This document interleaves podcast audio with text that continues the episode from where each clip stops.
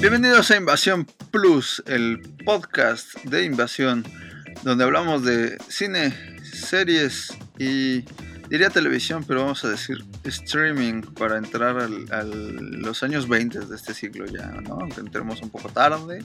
Así de, de la televisión por cable. No, bueno. Qué bonito. Qué bonito, ¿eh? ¿Cómo estás, Doc? Cedillo. Pues eh, bien, un poco apabullado con todo lo que tenemos que, ponernos al corriente. Bueno, no al corriente, porque eso es como si estuviéramos retrasados. Ah, no, no, no, no, pero es que ya, ya, ya se nos vinieron encima series, películas. Ahora, ahora sí dijeron, ah, querían, vámonos. Exacto. Eh, y justo el día de hoy vamos a hablar de eh, una serie y de una película. la película es una cosa que yo sigo sin entender por qué Disney no la lanzó a los cines. Eh, porque es una muy buena, muy buena película. Creo que, creo que de lo mejor que ha tenido Disney en los últimos años, me aventuraría yo a decir. Este, que es Chip y Dale al rescate. Esta nueva, no es un reboot, es un, ¿cómo dice la, promoción? Es un, ¿cómo pues, dice? Es que en inglés dice It's a comeback. Es a comeback, no a, no, a reboot. Sí, es el regreso de estos dos personajes de manera bastante, bastante agraciada para todos los que son fans. En este caso, eh, yo obviamente conozco a Chip y Dale, pero yo no era tan fan de la serie animada de los rescatadores, tú sí. Entonces ahorita les vamos a decir qué pueden encontrar en esta nueva propuesta de los estudios Disney. Sí, ya, ya, o sea, esto es la introducción y ya vamos a medio análisis. Ah, sí, está bien chida, véanla. A otra cosa, vámonos. bueno, en un momentito más regresamos a hablar de Chip Dale para terminar con la introducción, porque también les vamos a hablar, ya que estamos en la animación, de la tercera temporada de Love, Dead and Robots. Así que quédense para escuchar eso también. Esto es Invasión Plus. Yo soy Ever Gabriel porque ya sé que el Doc nunca me presenta. Y yo soy el Doc Cedillo, el que nunca presenta a Ever Gabriel. Esto es Invasión Plus. Comenzamos. Así se escucha la acción. La aventura la comedia, el drama, la ciencia ficción, el suspense, el terror. Así se escucha el cine. Bienvenidos a Invasión Plus, el podcast de Invasión Cine. Más cine, más series, más entretenimiento. La invasión ha comenzado. Iniciando transmisión. ¿Qué es lo primero que piensan si digo Chip and Dale? Les apuesto que es estos chicos. Pero lo segundo en que pensaron seguramente fueron esas ardillas traviesas de la caricatura Chip y Dale. ¿Y qué te parece? Una nuez me enloquece. sí, muy bien, me encanta. ¡Excelente! Quiero recordarles que estaré en FanCon esta tarde. ¡Oye, qué te pasa! Me mantengo en forma. ¿Y qué tal mi look actualizado? Eh, ¿No tendrías más fans aquí si Chip estuviera contigo? No tengo idea de cómo está. Debería llamarlo, saber cómo lo ha tratado la vida. La vida es terrible. Por eso necesita de un buen seguro. Parece que alguien me dejó un mensaje. ¿De quién podrá ser? Esto por lo de la cancelación de los rescatadores? Oye, me llamó la policía. Necesito tu ayuda. Revisa el perímetro. No hay pistas. ¿Y qué te parece? Seis caricaturas desaparecidas en un mes y ni una pista. Chip, te ves diferente. Todos saben que me hice una actualización. ¿Y qué hay de nuevo, Chip? Ya sabes esto, aquello. Aparte, no hay nada que te sea relevante. Bien. Veremos si encontramos algo y le damos la información a la policía, pero es lo único que haremos. Así que los rescatadores están de vuelta. ¡Sí! Ustedes dos se están metiendo en lo que no les importa. No lo puedo permitir. ¡Corre! ¡Los tengo! ¿Y qué me ves? Es que Tus ojos se ven raros. Aquí estoy. ¡Ve por ellos! ¡Esto es increíble!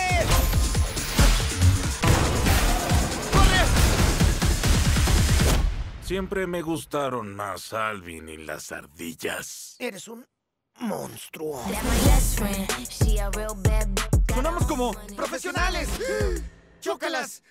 ¡Sí! ¡Me debes un refresco de cola en lata! ¿Qué? ¡Eso estuvo genial! ¡Alguien llame al libro Guinness! ¡Esto es increíble! ¡Genial! Ay, no, ya lo perdimos. Chup, chup, chup, chup, chup y Dale. Rescatadores. Chup, chup, chup, chup y Dale. Los mejores. Vamos, que no me- conmigo. No, no me emociona, ni me sé la canción. No, Uy. te digo que no la vi, o sea, sí sabía que estaba la mosquita, que estaba la ratoncita, que estaba el bigotón y que estaban ellos dos, pero en realidad nunca, nunca fue una situación así de, ah, no me voy a perder Chip and Dale eh, rescatadores. No, bueno, tú, es, es una cuestión también generacional, ¿no? Y es algo que yo pensaba y tal vez fue un poquito la razón por la que Disney decidió lanzar la Disney Plus para mal o para bien. Porque Eh, dijo, el Doc no la ha visto, no le exacto. vamos a hacer esto. Exacto, exacto. No, pues sí, es que eso, eh, mm, aunque son personajes que tienen, mm, no sé bien cuántos, pero sí tienen unos 60 años o algo así, ¿no? De los cortometrajes con el pato Donald. Ajá. En realidad, esta película es, por decirlo así, secuela de la serie animada de los noventas, que pues sí es algo muy generacional, es algo que me tocó a mí, le tocó a gente que tal vez nacimos entre el 85 y el 95, Ujú. ¿no? De ahí en Ujú. fuera, pues los habrás visto por ahí, pero no los seguías. Es de esa época donde Disney produjo como muchas series donde le daba como roles distintos a sus personajes. ¿Te acuerdas que también había una de Baloo que era piloto de aviones? Sí, sí, claro. Estaba Pato. Aventuras, claramente. Ah, esa sí la veía, esa sí la veía. Hasta me sé la canción. Pato. uh, pato, aventuras de colores. ¿Qué, ca- qué- qué letra tan tonta? Pero bueno, no, sí se ve que te la sabes. Así no dice, pero bueno. ¿No dice de colores? Oh, bueno. Algo, algo así. Algo así. Algo pero, así. pero- pero el tonito sí, el cantadito sí, es sí así. Sí, sí, sí, la Oye. neta no, pero sí. Dime, Oye, este, pues nada, ¿de qué se trata? ¿De qué se trata esta, esta joya? Porque la verdad está, está muy buena la película. Eh, ¿De qué se trata, mi querido? Tú, Pues como decíamos, es de alguna forma una secuela de aquella serie. No, no precisamente secuela de, de su trama, sino que se va al detrás de cámaras en un estilo muy Roger Rabbit, ¿no? Muy quien engañó a Roger Rabbit. Entonces tenemos que Chip, Dale y, y demás pandilla, pues en realidad eran actores que se que hacían ese show, ¿no? Y la historia de estos actores en Hollywood. Eh, una de las cosas que a mí no me encantó, tampoco me quejo, pero justamente va de eso, ¿no? Que te dicen, ah, ellos hacían la vocecita de ardillitas para el show, pero en realidad son actores y tienen su casa. Es de pronto como muy adulto esto, ¿no? No, no lo hace eso una película ni siquiera clasificación B, B15, pero, pero sí es como muy mucho humor así de de pues de actores en decadencia, ¿no? Entonces, algunos años después, bueno, todos los años que han pasado, 30 desde la serie, resulta que se tendrán que reunir en una nueva misión para rescatar a Monterrey Jack, su compañero de eh, aventuras y andanzas, que ha sido secuestrado. Y es que existe la sospecha de que hay un secuestrador de caricaturas que los está eh, pirateando a, la- a Ajá. los personajes de caricaturas para venderlos más baratos en el mercado este negro, ¿no? para, para hacer sus propias versiones sin tener que pagar eh, Derechos. derechos. Eh, sí, sí, sí, sí. Entonces, eh, Chip y Dale tienen que, a regañadientes, como tú dices, eh, volver a unirse para emprender esta nueva aventura. Eh, nos encontramos que eh, hay ahí una situación un poco de egos, ¿no? Eh, que, que provocan el rompimiento de ellos como pareja, ¿no? Así como cuando Virut y Capulina se enojaron y se separaron, Más así menos, sí. Chip y Dale. Y eh, este, es que siempre me confundo quién es Chip y quién es Dale. No, O sea, bueno. tengo, tengo un problema porque yo los veo a los dos igual. Bueno, en esta película no. Eh, porque uno eh, terminó haciéndose una cirugía digital, ¿no? Para, Ese, ese es Dale, ajá. para, este, sí, para, eh, pues, modernizarse. Y este, y, y Chip se queda igual, ¿no? En su versión dibujada. Me gustó un poco esto, bueno, no me gustó un poco, en realidad creo que me gustó mucho la situación de, de- del cine, en este caso de la animación dentro de la realidad, dentro de decir son estos dos actores que le estaban dando vida a, a Chip y, bueno, a- al personaje de los rescatadores y que hablan con una voz normal y que de repente hacen su voz de ardillita, ¿no? Y que después de los rescatadores pues no han vuelto a tener nada de, de éxito y eh, que tienen que enfrentarse a este grupo de, de clonadores, de, bueno, no clonadores, sino, este, ¿cómo, cómo, cómo dijiste ahorita? Ay, se me fue la palabra. Pues dicen que los piratean, no sé, Eh, piratas. ah, sí. Piratas, de piratas, exacto, que están comandados, y aquí empiezan los spoilers, Sí, que ya, están comandados por eh, Peter Pan. Peter Pan, el niño que finalmente sí creció y que cuando creció ya no le volvieron a dar trabajo. Entonces él dijo, me voy a dedicar a la piratería para poder tener un lugar en la industria, ¿no? Y, y rapta a los personajes para hacer una versión pirata que tiene cambios físicos de los personajes originales. Este, y pues nada, me los lanza ahí a, a la buena de Dios a hacer sus versiones y sus películas pirata, ¿no?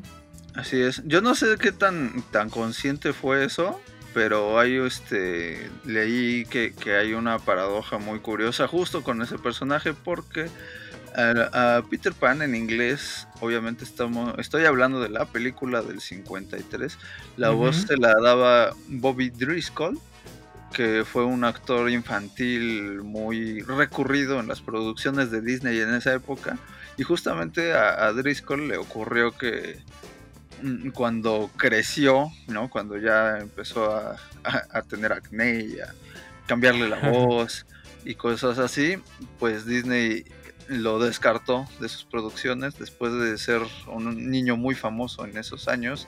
Eh, quedó en la miseria, nadie le daba trabajo y terminó muy, este, muy trágicamente quitándose la vida. Entonces Sí. no sé, pero el hecho de que hayan elegido como villano para esta película a, a Peter Pan da a una autocrítica muy fuerte a Disney. Por eso no sé qué tan consciente haya sido, pero... pero No, yo, yo creo que sí. eh, sobre todo esta situación de, de, acerca de la industria, ¿no? De, no, no de la animación, sino de la industria como tal. Cuando no les sirves, cuando ya no les generas, pues te lanzan al olvido. ¿Y qué, tiene, qué tiene en particular esta eh, película? Pues que en un mundo donde los multiversos están de, de moda, sí.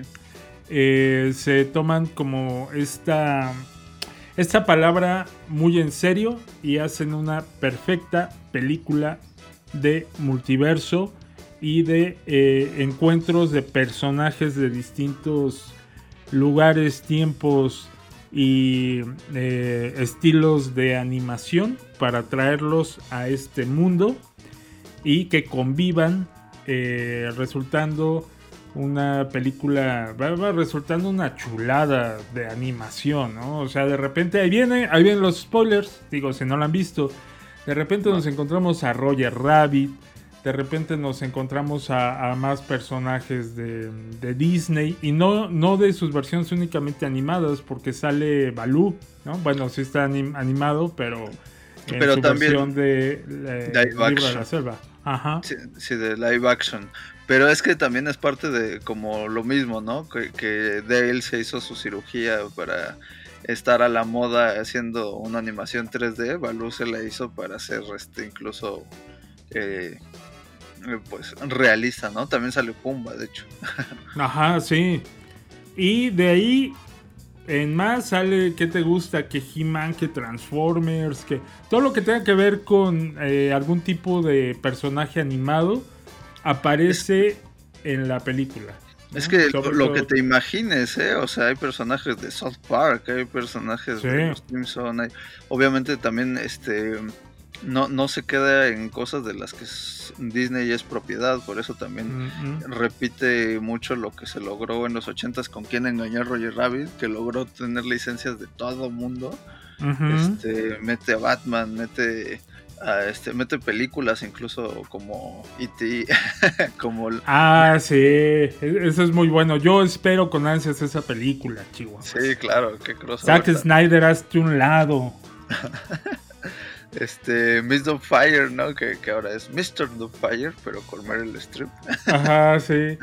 Y eh, creo que el punto más, eh, el punto cumbre en cuanto a estos cameos es el personaje eh, que fue eh, poco querido este, por todos los fans, que es Sonic Ah, en su versión fea, ¿no? Y que lo conocen como Sonic Feo, que ha- hace su aparición ahí en la, en la película y que termina ayudando a estos dos protagonistas a eh, conseguir eh, completar su misión, ¿no? Sí.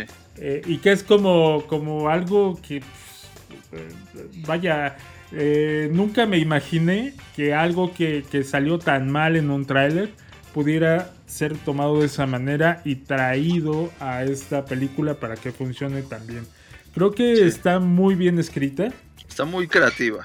muy creativa y, y está, está muy, escri- muy bien escrita, ¿no? Tiene eh, muchos chistes que funcionan perfectamente y que, eh, no sé, a mí creo que en lugar de aventarla a Disney Plus, yo creo que les hubiera funcionado muy bien en el cine con todo y eso que dices que tenían como el temor de que no fuera tan bien recibida por el público. Yo creo que al contrario, eh, el público que está ahorita llevando a los niños al cine eh, son los que tienen eh, 30, 40 años, ¿no? Que son los Sí, que finalmente sí. pagan el boleto.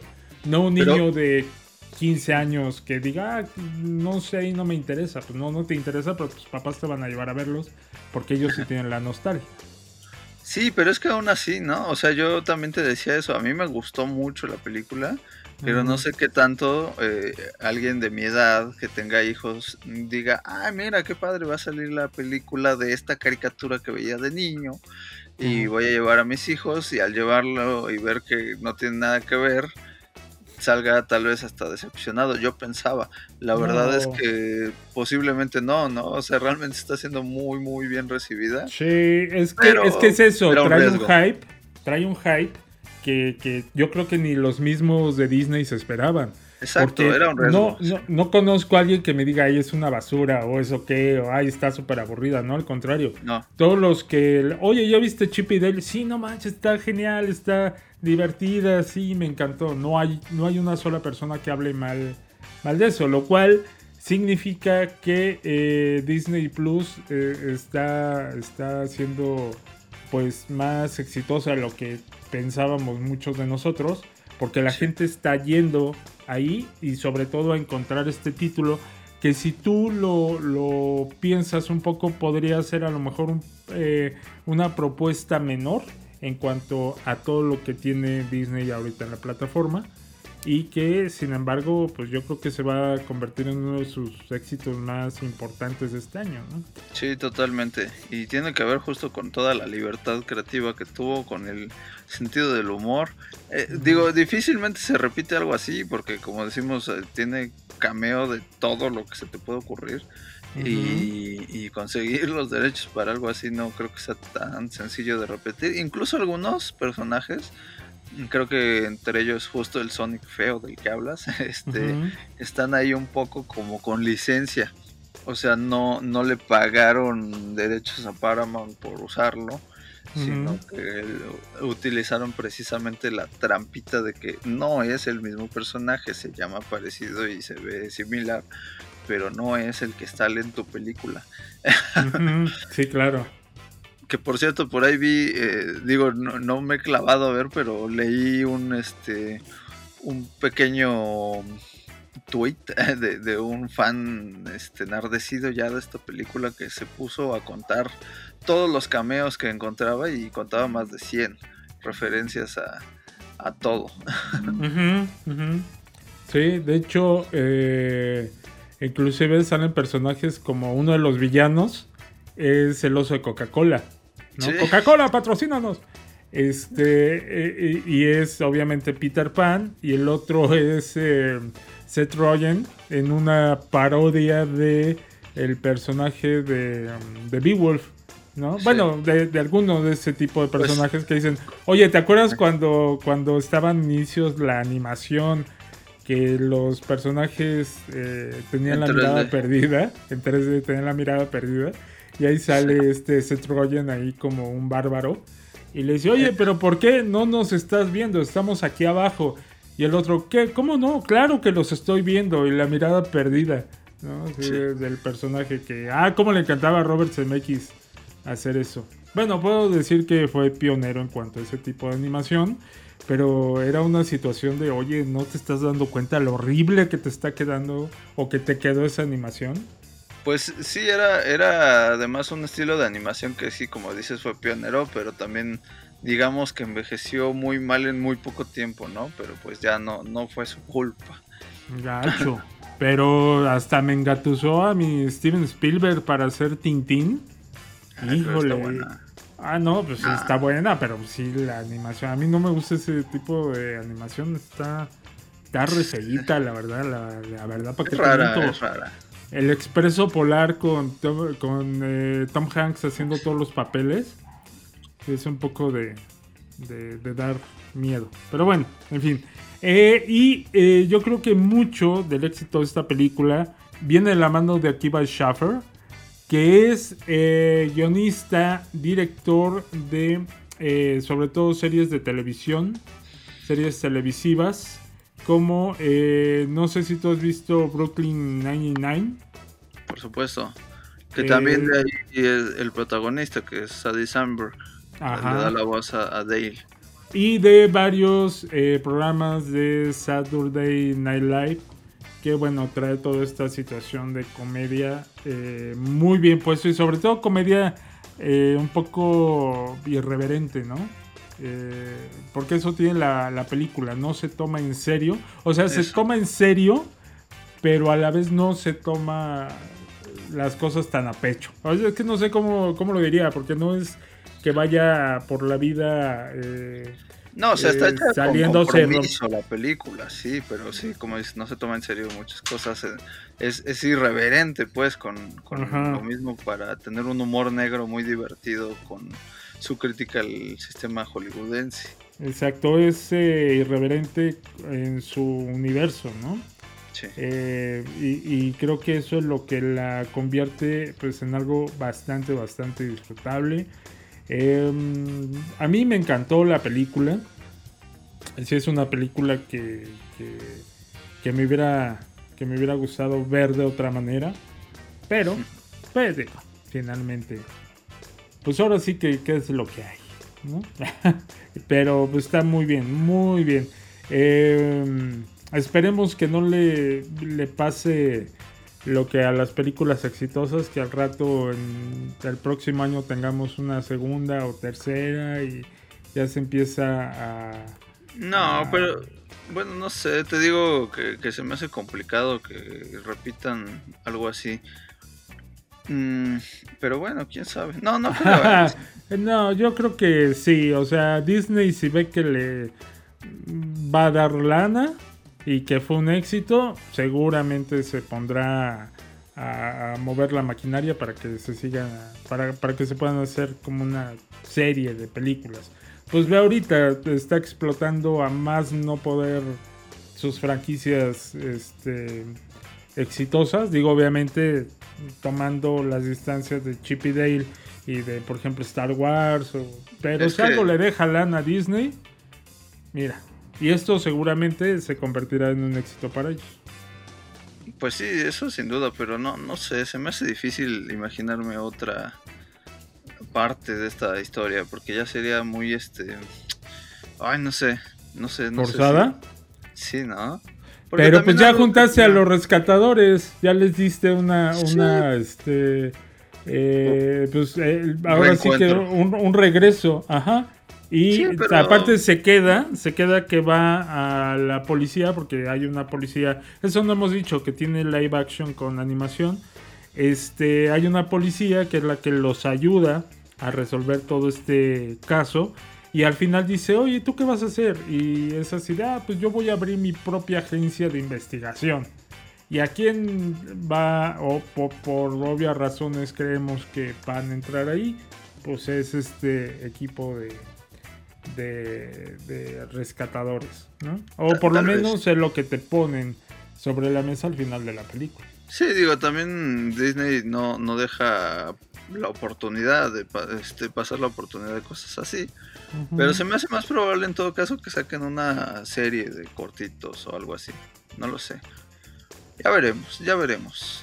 Porque, y, y además yéndose ya como al regreso de los rescatadores, no al detrás de cámaras, el cine dentro del cine, por así decirlo, en este caso, ¿no? No creo. Pues ahorita no- les está funcionando para que eh, la gente regrese a, a ver la A caricatura de los, los- Bueno, aparte de Disney Plus, a, a reencontrarse con la serie de los noventas de los rescatadores. Que digo, Sí. eh, eh, yo llegué a ver muy poco. eh, sí se me hacían divertidas, pero pues yo obviamente pues ya estabas en otro canal, ¿no? Ya estabas este, viendo series de otro tipo. Tú, tú estabas viendo Guardianes de la. Bahía. Claro, claro, yo estaba viendo a- 90210. a Pamela Anderson, Beverly Hills, claro, pues ya yo estaba, yo era de la muchachada ya en ese, en ese punto de mi vida. Pero Seguro. bueno, ahí está, véanla, disfrútenla, gócenla, siéntenla, vívanla, bailenla. Hagan lo que su corazón les llame con esta película. Sí, disfrútenla. Creo que está muy divertida. Una cosa que, que faltó mencionar. No, no sé tú, Doc. Yo la vi en inglés y me pareció una buena decisión. Pero pues supongo que el doblaje tampoco está mal. No, el droga, yo la vi en español, este, sobre todo porque me habías comentado de varios chistes ahí que me decías, híjole, es que no sé qué tanto funciona en español. En español funciona bastante bien y es bastante agradable. Ya sabes que yo en cuestiones de animación siempre soy como en pro de ir a, a- a ver el trabajo de los, de, los, de los actores de doblaje, porque la verdad, pues sí. Si hay actores rifados son los latinoamericanos, en, en- en particular eh, los de aquí de, eh, de México, que son como los que toman para todo lo que es América Latina. Y bastante bien, bastante, bastante bien. Digo, tomaron la decisión de no agarrar voces conocidas como para, ya ves que luego, Sí, hijo, sí, sí. hijo, pon ahí a, a Chuchito, a Chuchito te platica, o cómo se llama. Ah. Sí. ¿No, no, ¿No le dio el voz al Sonic feo? No, no, bendito sea el Señor, Oh, no. Hubiera sido un, un metachiste que, que la voz la hiciera otro youtuber, ¿no? Ándale, sí, morro, exacto, el güero o de tu morro. No, pero pues a duras penas saben hablar ya. Pero bueno, en fin, no nos metamos en esos asuntos. Es que, por ejemplo, en inglés hay un, justo como decía Seth Rogen hace un personaje y hay un chiste en donde se cae y, y vienen varios personajes a ayudarlo y son puros personajes que le da voz el mismo Seth Rogen y ese es pues un chiste que igual y no entiendes si la ves doblada. Está bueno los chistes, funcionan muy bien. Todo perfecto con esta película de Chip and Dale. Chip and Dale. De Chip y Dale o chip y chop, como le dicen en España. Qué mal. Sí, no, bueno.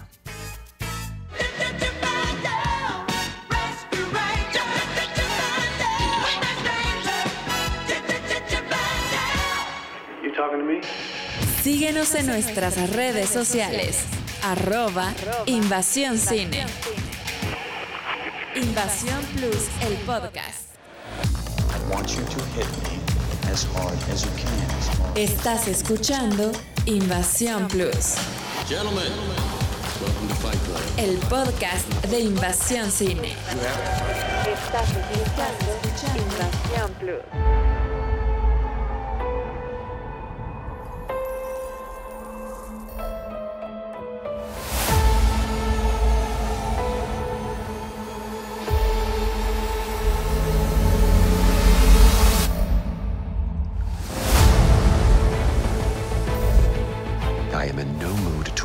Myself. I am the only one who can keep this ship on a straight keel. You need me intact. Voyaging through strange eons of thought and trying to communicate. What the fuck is that? We're soldiers, not fucking archaeologists.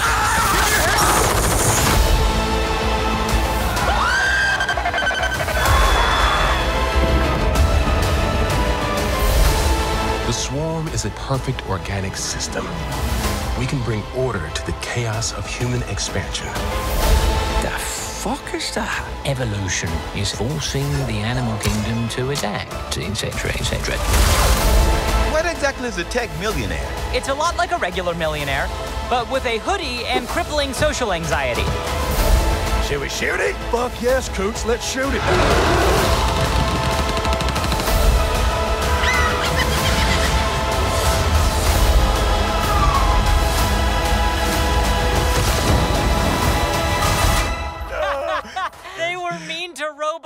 Robots killed them.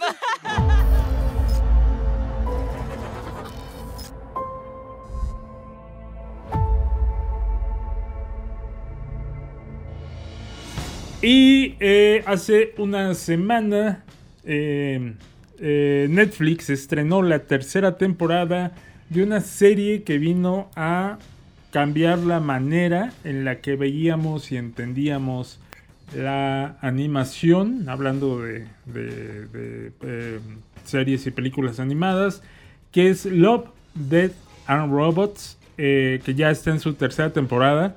Em, un experimento que yo, yo siento particularmente que ya se está eh, desgastando un poco. Creo que la primera temporada fue muy buena. La segunda temporada tuvo ahí sus baches, ¿no? Y esta, puedo decirte que eh, en lo particular, eh, fueron muy pocos los cortos que, me encantaron. O sea, creo que dos o tres, cuando mucho de los nueve que conforman esta nueva entrega, eh, fueron los que me gustaron. Qué lamentable, no puedo creerlo. En cuanto a historia, en cuanto a animación, todos están bien bonitos. La verdad de la animación, ahí sí, que todos tienen como su, su ah, punto, su estilo, su, su trabajo, su amor. Pero las historias, como que sí. Ah. Igual, sí, no sé, igual no conectas tanto con todas. Yo, la verdad, eh, coincido un poco contigo que esto puede terminar desgastándose fuertemente. Pero, pero también el hecho de que sean cortos, totalmente independientes uno de otro, no, no es una serie pues seriada, vaya, ni siquiera en historias ni en estilos de animación. Da lugar a que quizás digas, bueno, esta temporada no me gustó, digamos, ¿no? Así ninguno. Pero en la próxima tal vez me gustan dos, tres, todos, no lo sé. Entonces no, no, no creo que sea el fin del mundo. Y la verdad a mí no me disgustaron tanto. Si vieron un par que dije, Ay, bueno, este como para qué. Pero creo que tú saliste más desencantado. Sí, yo, ajá. No, sí, dilo, dilo. Sí, no, a mí en realidad eh, hubo dos únicamente que yo sí dije, wow, en cuanto a dirección, historia uno, uno tiene una historia un poquito floja, aunque la animación es una bestialidad. Pero no sé, ¿cómo, cómo quieres que, que le demos? ¿Cómo pues se fueron presentando? Sí, sí, sí. Empezamos justamente con eh, contradiciéndome un poquito, porque aparece el primer corto de toda esta serie que de alguna forma sí continúa con la historia de otro de la primera temporada, aunque en realidad mm, solo continúa en el sentido de que son los mismos personajes. Son de todas maneras independientes ambos cortos. Que es tres robots salidas de emergencia, me parece. Estrategias, ¿no? estrategias de salida. Estrategias de salida, ajá. Donde pues continuamos siguiendo a estos tres robots en su, sus vacaciones, ¿no? Por decirlo así. Están como turisteando en un mundo eh, postapocalíptico y aprovechan para una vez más darnos el, la lección de que nos estamos matando nosotros mismos, los seres y, y acabando el, planeta y, y, sí, exacto. Y estas estrategias de salida es como los humanos se preocupaban por salvarse en lugar de salvar, hacer algo por salvar el, mundo que se está yendo a pique, ellos estaban preocupados por salvarse ellos y como pues nada funcionó al final del día y todos terminaron muriendo. Eh, a mí no, no me, no me gustó. Este, los, los robotcitos desde la eh, vez anterior que los vimos en la primera temporada no me encantaron, creo que fue el que menos me gustó. Y este, aparte como, como entrada a, esta nueva eh, eh, serie, este, no, no me gustó. Sí me gustó, pero no me voló la cabeza, pues, como varios de los cortos suelen hacerlo en esta serie. No bien fue como, ah, qué agradable volver a ver a estos tres que me cayeron bien en la primera temporada. Este, de, a mí sí me gustó el de la primera, pero sí siento que es como repetición de lo mismo. Es este igual el chiste de los gatos. Eh, o sea, no me parece mal, no, no diría, no me gustó. Pero pues no pasa de ser como un, una introducción a la nueva temporada y no una propuesta nueva o diferente.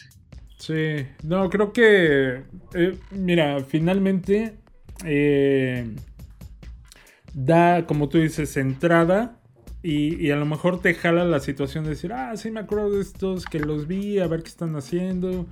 Eh, creo que a partir del, segundo es cuando ya empieza la, verdadera propuesta eh, de esta temporada.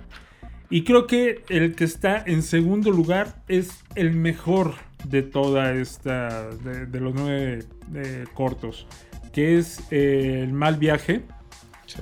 Una, una, salvajada dirigida por eh, David Fincher.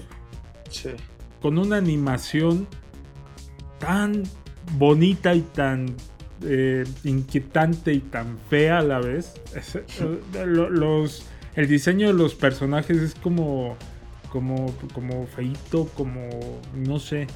Pues, como muy angulosos, ¿no? Es, sí, como que es una mezcla entre el hiperrealismo y, y esta, no sé, como corriente que podría venir hasta de Picasso, ¿no? Ajá, sí. Eh, que es la, historia de un barco eh, que tiene, eh, ¿cómo puedo decir? Que es invadido por un eh, crustáceo que es, es, como una jaiba. es, un cangrejo, ¿no? Es un cangrejo. Es un monstruo que este, es un cangrejo gigante que eh, quiere que lo lleven a una isla para poder eh, matar a todos los que se encuentran en esta isla y alimentarse y alimentar a sus crías. y hace un trato con uno de los marineros para que si eh, él la, lo lleva a esta isla, él puede respetar la vida de la tripulación, ¿no? Y es como ah, este más marinero. sí, ¿no? Más o menos porque sí le pide que le aviente. Ah, bueno, sí, que le aviente allí unos, unos cuantos dulcecillos para poder llegar, alcanzar a llegar. Pero, Pero mientras este, más rápido llegue, mejor para, para la tripulación. Para la tripulación. Eh, y este marinero pues tiene que tomar decisiones acerca de, si salvar el, eh, su vida y el bien común ¿no? Por eh, sacrificar toda una isla o sacrificar a la tripulación y salvar la vida de, de las personas que viven ahí en la isla. Este, no, hombre, pues qué chulada, o sea, la animación es una bestialidad violenta, porque sí está muy violenta y muy sangrienta. Este, pero eh, um, tiene un sentido para hacerlo, ¿no? Y tiene un muy buen guion. Y personajes que, si bien no es que sean entrañables, tienen como mucha dimensión, especialmente pues el protagonista, ¿no? Sí. Que, va de, un lado a otro, eh, o sea, en una escena te cae muy mal, en la siguiente estás totalmente de su lado y en la siguiente otra vez lo odias y, eh, y así, ¿no? Va, va dándote giro en cada acción que toma. Sí, y hay algo que tiene esta serie que te había yo comentado, la siento muy gratuitamente violenta. Este, si bien es como un ingrediente que tienen las dos anteriores, creo que en esta se excedieron bastante. Sí la siento como muy, muy violenta. Porque sí. ¿Por qué? Porque hay que sangre y sangre y ojos volando y orejas volando y más sangre y tripas volando. Pero en este, o sea, eso es como un comentario eh, acerca de toda la, la serie pero en este lo siento muy bien, o sea, está muy bien utilizado, está contenido, eh, está muy gráfico, pero eh, creo que tiene un toque elegante. O sea, pues es que es David Fincher, o sea, ¿cómo explicamos eso? Pues sí, no lo sé, también creo que es parte del sello, Love, Death and Robots, sí, pide como cierta violencia. Mm, no, no creo que, justo como dices, no, es, no creo que sea el caso este corto que haya violencia gratuita. Quizá un par de, cortos más adelante sí. Pero este, sinceramente, no le veo ningún pero. Es un corto que yo quisiera incluso ver como nominado al Oscar o algo así. está, muy bueno. Podría ser, creo que es el, ¿eh? el, mejor, ¿eh? Pero no sé si se pueda por el Ah, no, no creo que se pueda. Porque viene de un compendio de una serie. Sí. sí. sí, No, te digo que yo, yo creo que sí es el, mejor de toda la, entrega. Este es mi number one. Y ya de ahí, mira, acomódalos como quieras. Pero bueno, después nos encontramos con algo que se llama el pulso de la máquina, ¿no? Que es eh, como una animación como un poco más eh, tradicional, se podría decir, eh, pero que a la vez está súper alucinada, o sea, tiene un manejo y un uso de, la animación, del color, este, de, las texturas, podría yo decir también, pero creo que se queda un poco... ahí, Está basado en una... Bueno, tiene pequeños extractos de una novela. Pero creo que se queda ahí. No, no me encantó. Eh, es la historia de dos eh, astronautas que sufren un accidente mientras están eh, transitando por el espacio. No me encantó porque como que no... Sentí como que algunos eran aleccionadores.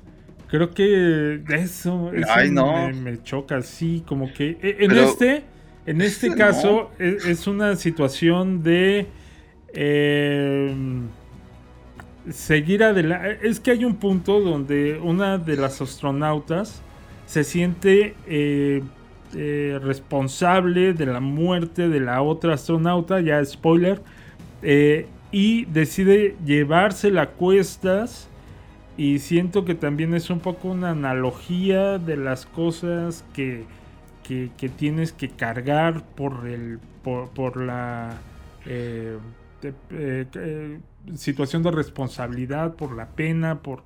¿Me explico? Como que no me encantó, no, no encontré un, un, un por qué, porque al final ella se vuelve parte de este mundo, de este universo, y se termina y yo dije, ok, bueno, está, muy filosófico, sí, sí, creo que, cae en, eso y tal vez si no estás de ánimo te, te, caiga pesado, pero no, no se me hace nada malo, ¿eh? A mí me gustó bastante. Ese, ¿Sí te gustó? A mí no, me dio, me dio un poco de... Este y otro del que vamos a hablar eh, más adelante, me dieron una, una, fiaca que yo decía así, ay, ¿a qué se va a ¿A qué horas va a pasar algo en realidad? Es que te digo, sí es como que, que, el ánimo, quizás, o sea, vienes de uno como muy, muy alto, el anterior, uh -huh. este, y, y, este es más filosófico, más de pensar, de sentir, mucho la, la, animación, como dices, entre los colores y la música, como muy estridentes y como que busca provocarte algo más de sensación.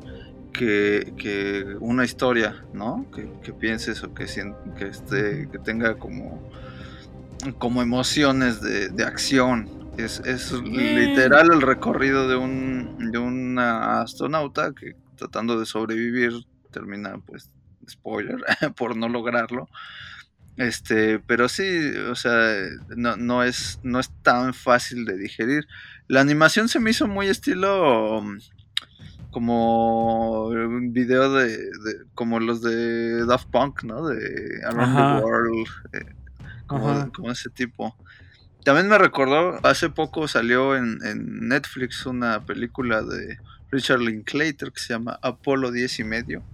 Y como uh -huh. que me recordó también un poco a ella, no en el tema, no en la forma de contarla, pero sí como en la animación, el hecho de que sean astronautas. Este, y esta situación un poco más reflexiva que otra cosa. Eh, sí, como que no logró el cometido de, de, hacerme tener un sentimiento que fue aburrición. Sí, sí, yo llegué y dije, ok, está bien, ya entendí tu punto, pero ¿a dónde vamos? ¿No? Y, y ya así de... Ah, y yo mismo dije, ah, ahorita va a terminar, que se va que como canción de Timbiriche, tú y yo somos uno mismo y el universo y te tienes que conectar y el planeta y ay, te vas a volver uno con el planeta. Y te, sí, terminó así, yo así de, ah, ok, bueno, sale, venga, ¿qué más? ¿No? O sea, a mí no me gustó y no porque no lo entendiera, no conectara, ¿no? Sino porque dije, ok, eh, sí, sí, está bonitillo, ¿no? El que sigue, el que sigue, creo que a los dos nos gustó bastante. Y, fue, fue como, fue como ¡eh, despierten! ¿No? Que fue la noche de los mini muertos. Una, una cosa divertida, una cosa locochona. Este, que cuenta eh, como el mundo se va a destruir por una invasión zombie que surge a, a raíz de una pareja de, eh, no sabemos si chamaquitos, jóvenes que fueron calenturientos, que condenan al mundo por andar haciendo cochinadas en un eh, cementerio, ¿no?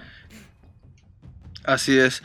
Pues es, es básicamente una. Incluso por ahí leí a alguien que decía, no sé si tan acertadamente, pero, pero sí, que es como un una mini resumen, mini historia de cualquier película de zombies. Y sí, como que toma todos los elementos en común de cualquier película de zombies y en siete minutos te cuenta todo. Sin embargo, también llega a ser, además de muy divertida, este, pues sí, también tiene un, una reflexión final muy similar a la de todos, ¿no? De, uh -huh. Y al final nos vamos a matar todos a lo menso porque ni siquiera vale la pena estarnos peleando por tonterías. Exacto, exacto. Eh, pero sí está muy, sobre todo la animación se me hizo súper... Eh, Artística. Sí, sí, sí, es que de, lo ves desde un punto de vista como si fueran miniaturas, ¿no? Por eso se llama Mini, eh, sí. Noche de los Muertos. Este.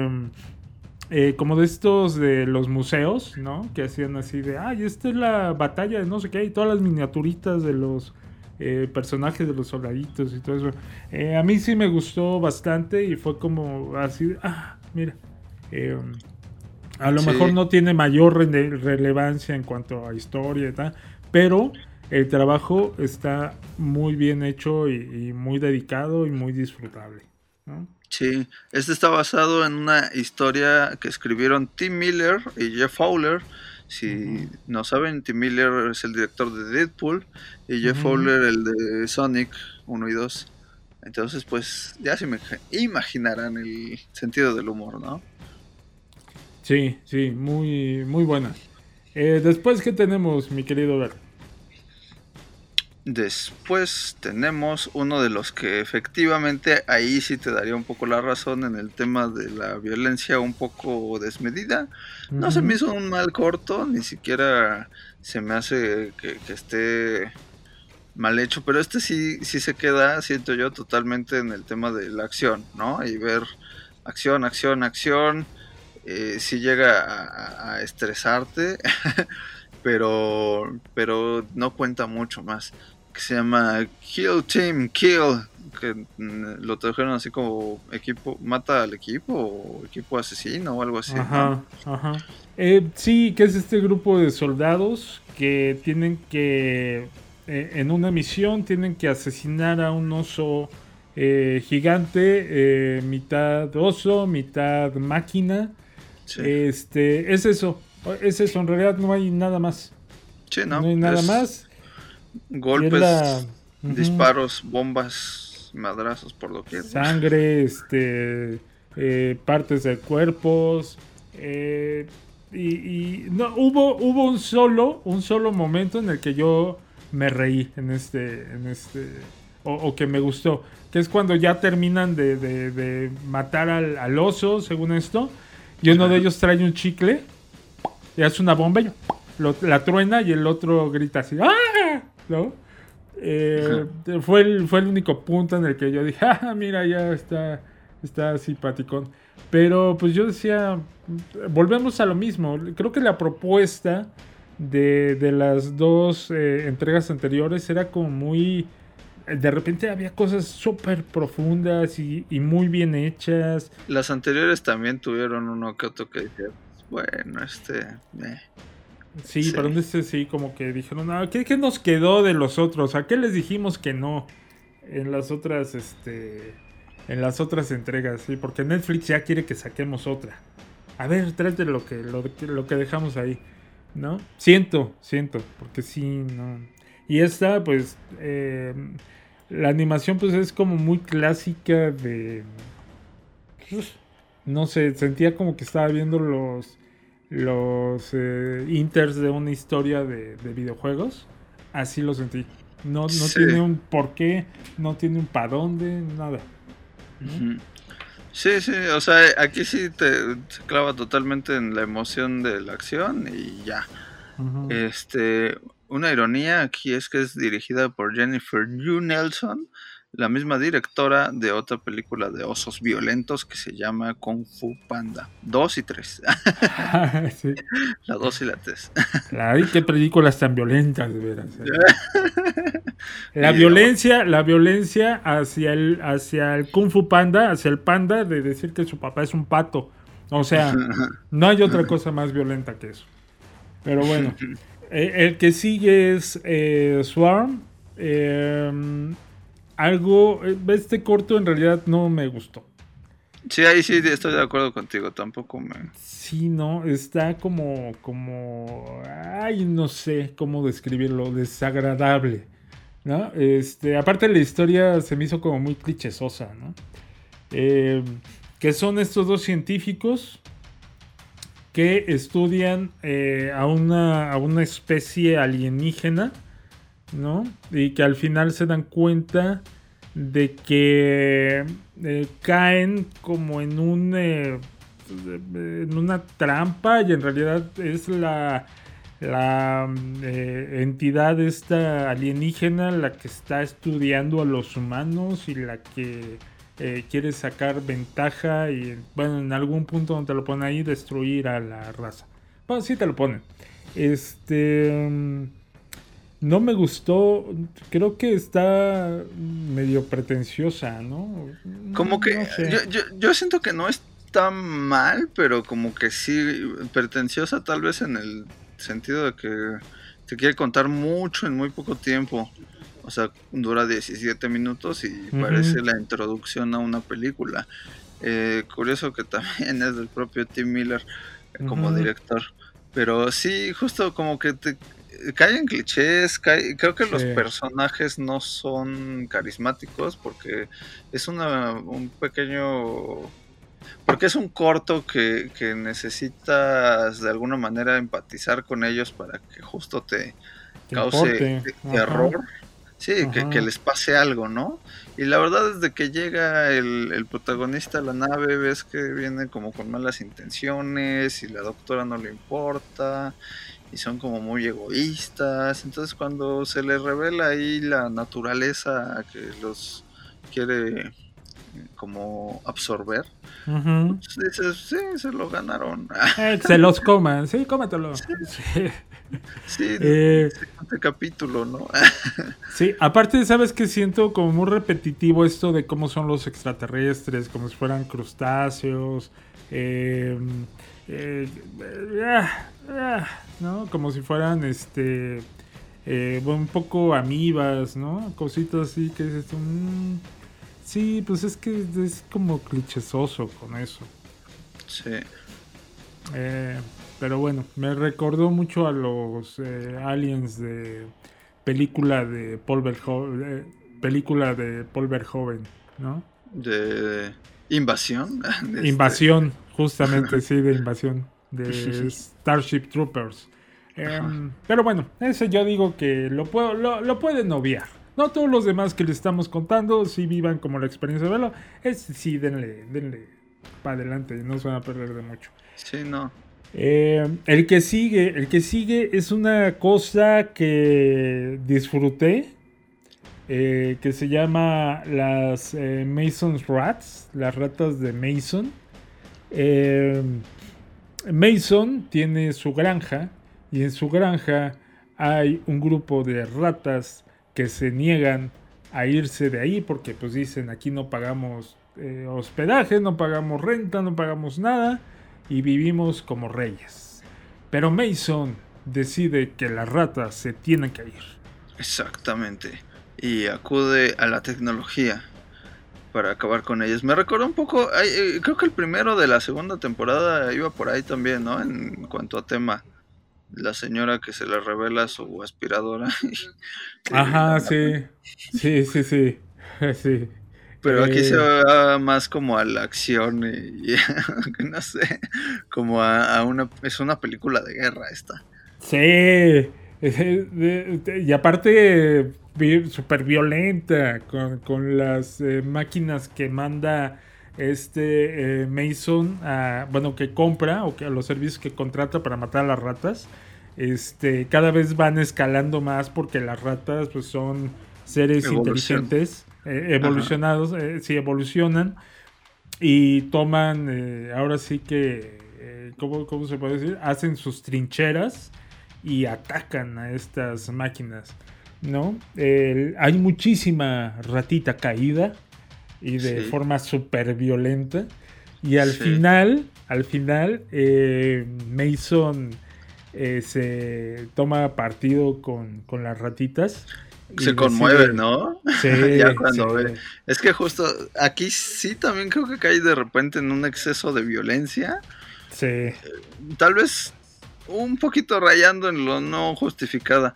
Y, es que es eso, ¿no? Después de que ve toda la, violencia que causó, decide él mismo detener la masacre y, y como decías, ¿no? Unirse. y unirse con las ratitas. Eh, me encantó el estilo de animación. Este, sí, como tú dices, está muy violenta. Pero el final es, es muy bueno. Sí, es disfrutable el final. Ahí cuando ves que están las ratitas ya haciendo las paces con él y le dan así de, órale, échate una chela, mira. Esa la hacemos nosotros, ¿no? Este, y es un poco la situación de la resistance de allá en es en Francia, ¿no? Sí, según yo sí es Sí tiene como Las ratitas francesas. Sí. Ajá. De hecho, por ahí leí un, un comentario que decía que esta es la... eh, eh, como si Zack Snyder hiciera el remake de Ratatouille. sí, claro. sí, sí, exactamente, sí.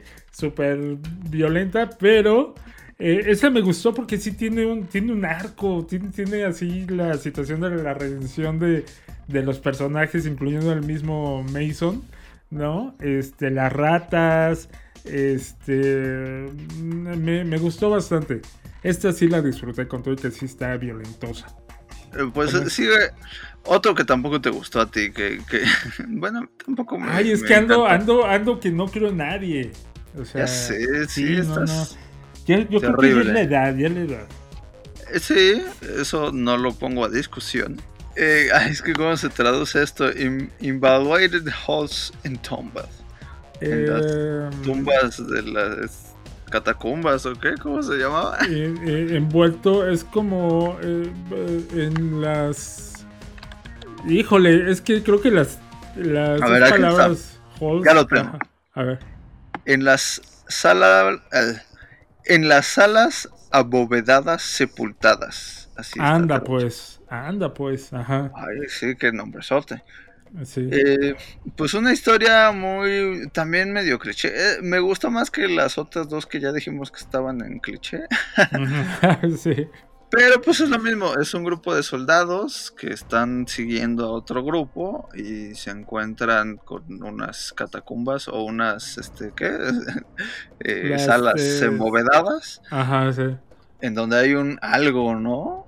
Una especie de alien, de monstruo. una especie como como de demonio de es como este cómo se llama Eh, Cthulhu Algo así, sí. Sí, es, es eh, que, que está ahí eh, preso y que entra en sus mentes y les dice, libérenme, libérenme, así como el, el alien del Día de la Independencia. Exacto, exacto. Em, pues es que volvemos a lo mismo, se supone que están buscando a alguien. ¿No? Es, es, es lo que te cuentan al principio. No, lo tenemos que ir a rescatar. Pero de repente ni siquiera sabes a quién están rescatando. Se sueltan estas arañas, arañitas horribles que andan como de moda. Este. Sí, ¿no? Sí, porque se parecen mucho a las de Stranger Things. Pero bueno, este, co- con, esto de que ellos están ahí huyendo y pues a todo el mundo lo matan de manera muy gráfica y muy violenta. Y llegan donde está este ser, este demonio, este alien, ¿no? Y se mete Sí. a sus mentes y así de libérenme, libérenme, release the Kraken. Em, y eh, pues e- es que aparte no hay tanto que contar. Se resuelve así la, la soldado que queda, se corta las orejas, se, se saca los ojos y le encontramos que va caminando en el desierto. Y Sí, digamos que lo que te imaginas que va a pasar pasa, ¿no? Pero no te dicen, ve, volvemos a lo mismo, está como muy gratuito porque no te dicen cómo se escapó de ahí. eh, o sea, te, te dicen, ah, pues sí, se cortó para no ir y para no ver. Ajá, y cómo salió de algo que le costó a todos uno y la mitad del otro poder escapar ahí, ¿no? O sea, ¿cómo sales de ahí sin, sin poder ver y sin poder este, oír? Pues sí, sí, pero eh, fuera de, de que si es coherente o no eso, pues, pues sí, no sé, siento que a mí me, no, me, no me contó nada nuevo. Me parece que la animación destaca mucho aquí, o sea, sí está muy, muy bien lograda. De hecho, es, si no me equivoco, eh, esta, ves que cada corto tiene, pues, digamos, una casa productora, si bien le- Ujú. le, mete lana al, este, el propio Fincher y Tim Miller eh, como creadores de, de- de la- del concepto de la serie, eh, cada, cada uno tiene su, su producción, su casa productora y esta está hecha por Sony Pictures Imagineworks, que es pues la la casa productora ha sido muchas películas de acción, de hecho ya sabemos todo el pleito que tenemos con Spider-Man, con ellos. Han colaborado mucho también con Marvel en otras eh, recientes, incluso la, la, última, ¿no? La de Doctor Strange. Pero sobre todo, y es algo que te comentaba hace poco, la joya de la corona de Sony como industria no son las películas, sino PlayStation. Sí, claro, los videojuegos. Los videojuegos. Y este corto se siente totalmente como una animación para videojuego. ¿Sabes, ¿Sabes a qué estudio me recuerda mucho? Justamente de, que, trabajó, hizo cosas eh, con Final Fantasy para Columbia, este, Square Pictures. Eh, que son los que hicieron la película de Final Fantasy. ¿Y te acuerdas tú de el corto del vuelo de Osiris? De los Osiris. Eh, de esa trilogía de. Digo, no trilogía, de esa mm, eh, también saga de Animatrix. Ajá. Que lo hicieron ellos. Este, me, conecta mucho con ese estilo de animación. Así muy hiperrealista. Em, pero, pues, un poquito hueca, la verdad. La verdad. ¿Para qué te pues digo que no? Sí, sí. Exacto. Y em, finalmente llegamos al último corto. Eh, que este corto a mí la verdad me provocó pesadillas, me provocó así como, ay, joder, sí está, sí está bueno, pero la animación está rara, o sea, está, está bien, pero está visualmente, podría yo decir, ay, no sé si usar la palabra agresiva, eh, pero, pero cuéntanos, cuéntanos. Pues es que sí, sí es como muy provocador. Este, quizás tiene que ver mucho también, no solo con la animación, que sí tiene como estos colores que pueden provocar disgusto, ¿no? Y, el movimiento, la danza de la antagonista, digamos, de la historia. Eh, también creo que juega mucho el diseño sonoro. Eh, tiene una chulada de diseño sonoro. O sea, yo, yo me aventé, de hecho, toda, toda la, los cortos tienen un muy buen trabajo sonoro. Eh, yo me los aventé con audífonos. Este.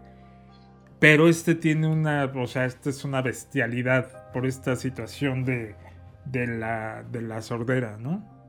Sí, porque el protagonista padece de sordera, exactamente.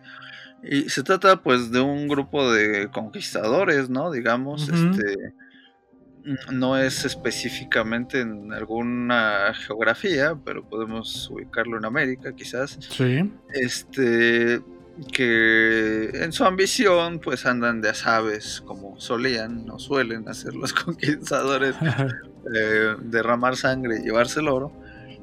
Aquí hay una especie, no sé si decirlo como de una diosa o algo así, que es la, que baila, la que de algún modo se venga de, esta de este abuso con su canto y asesina a todos los involucrados, pero nuestro protagonista como es sordo no es víctima de ello. ¿no? Es, sí, como una, pues sí, una especie de sirena, ¿no? Ah, eh, eh, y, lo que vemos es que, eh, vaya, la animación está muy pesadillesca, la animación de, la sirena, de la bailarina, porque de repente empieza a hacer movimientos eh, un poco raros, ¿no? Utiliza su cuerpo de manera muy pues no sé, lo que nos han acostumbrado ahora, que, es eh, como se debe eh, ser el movimiento de un ente en una película de terror, así, ¿no?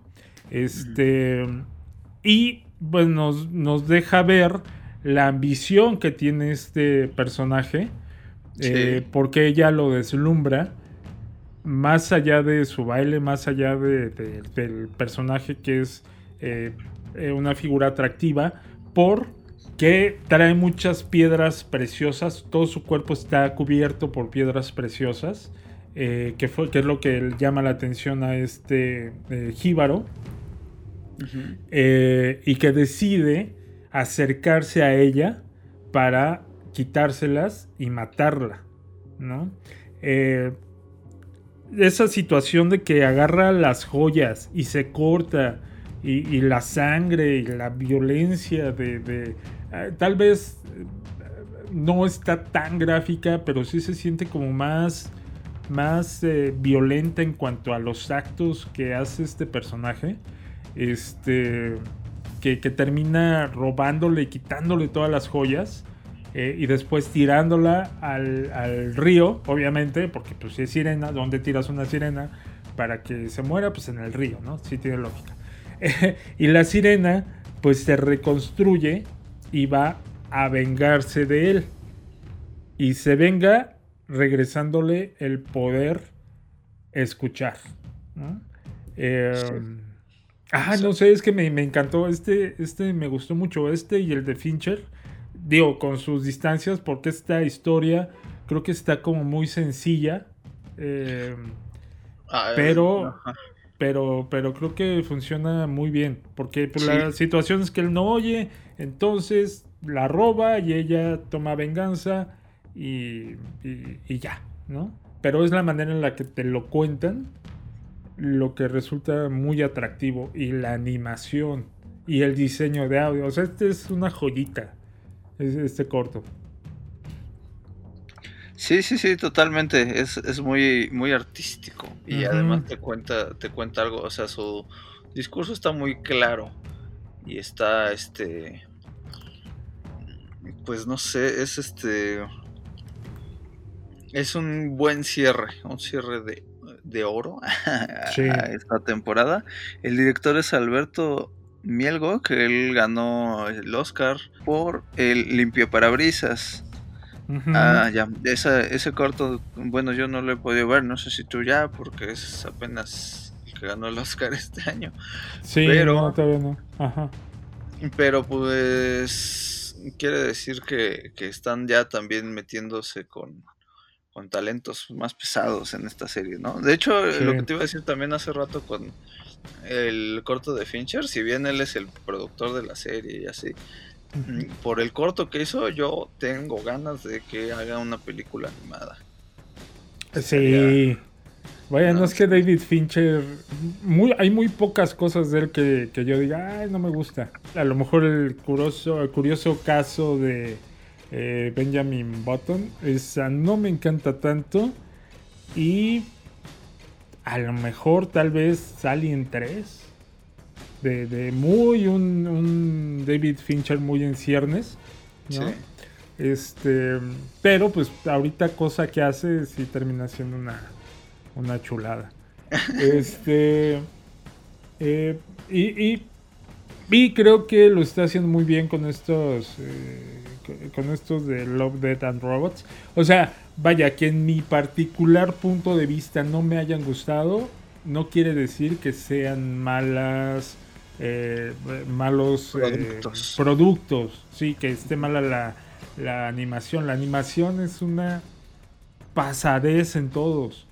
Eh, creo que más bien es, como tú decías, un poco el humor en el que estés, cómo recibes la información y, este, y lo que tú esperas, ¿no? Porque yo la verdad cuando empecé a verlo, sí tenía unas expectativas muy altas porque nos han puesto la vara muy alta entonces de repente empezar a ver y decir, ay, este, híjole, híjole, pues sí, está, está bonito, ¿no? Está bonito, pero...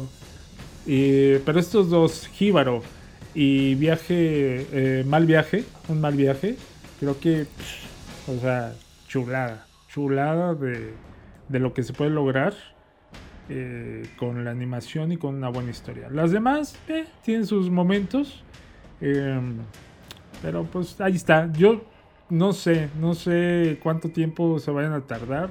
Yo creo otro año, ¿no? Para entregarnos otra otra este, antología de, cortitos.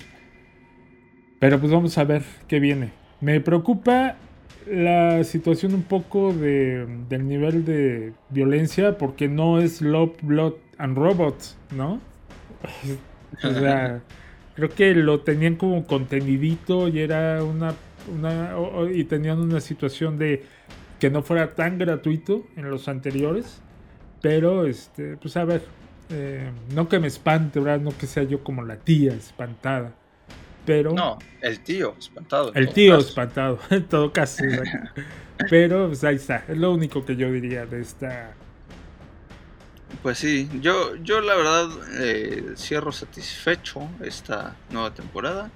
Siento que, como te decía, quizás en esta ocasión podrías decir hubieron tres, cuatro que no me gustaron, pero se sigue haciendo un muy buen trabajo y se siguen abriendo puertas a talentos que ya sean nuevos o, o ya con, con, su callito, pero que no habían experimentado estos géneros, esta animación. Y es de las cosas buenas que ha hecho Netflix últimamente. Sí, ya ves que anda medio de capa caída. Un poco. Entonces, sí. eh, pues esperemos que, que empiece a, a, resurgir con buenos proyectos. Que nos den una película cada ocho, cada ocho días no significa que tengan calidad. O sea, se la pasan entregando cada basura. Que cuando surgen estas, estos garbancitos, eh, uno dice, quiero, quiero, quiero, quiero. Y tal vez claro. es lo que hace que las expectativas estén muy altas, ¿no? Eh, les digo, para nada es que sea un mal trabajo, pero por lo menos en mi caso particular, sí esperaba un poco más eh, de esta entrega, a ver qué viene. Y pues esperemos que, que no pierdan el, el norte. Así es.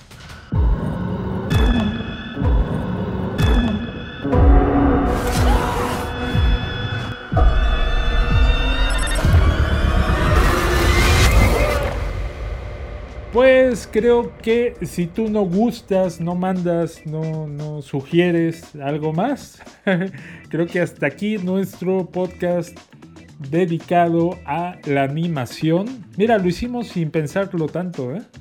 Ah, no, yo sí lo pensé. Ah, tú sí lo pensaste. No, yo me vine como yo dije. ¿Tú no te habías dado cuenta? esta es la edición del mes. no, no tengas. No, no, no, no, seamos desvergonzados.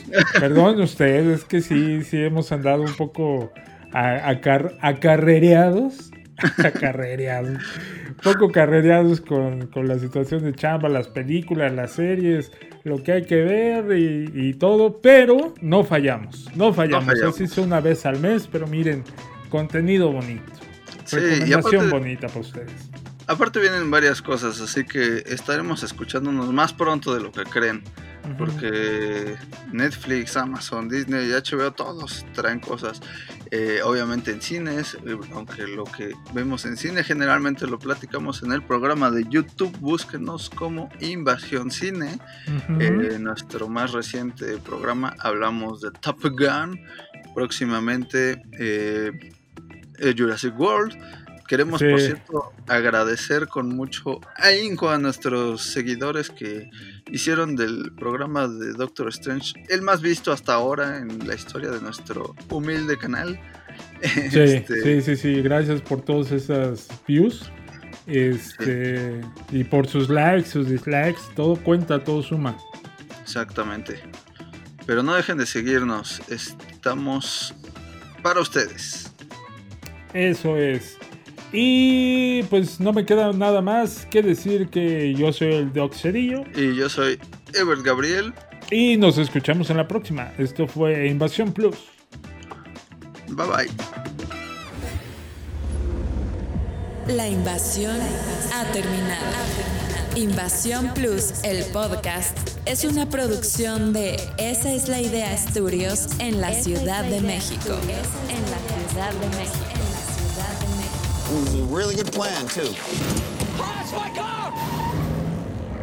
Producción general, Enrique Doc Cerillo y Ever Gabriel Ortiz. Locución, Michelle Luna. Más cine, más series, más entretenimiento. Invasión Plus.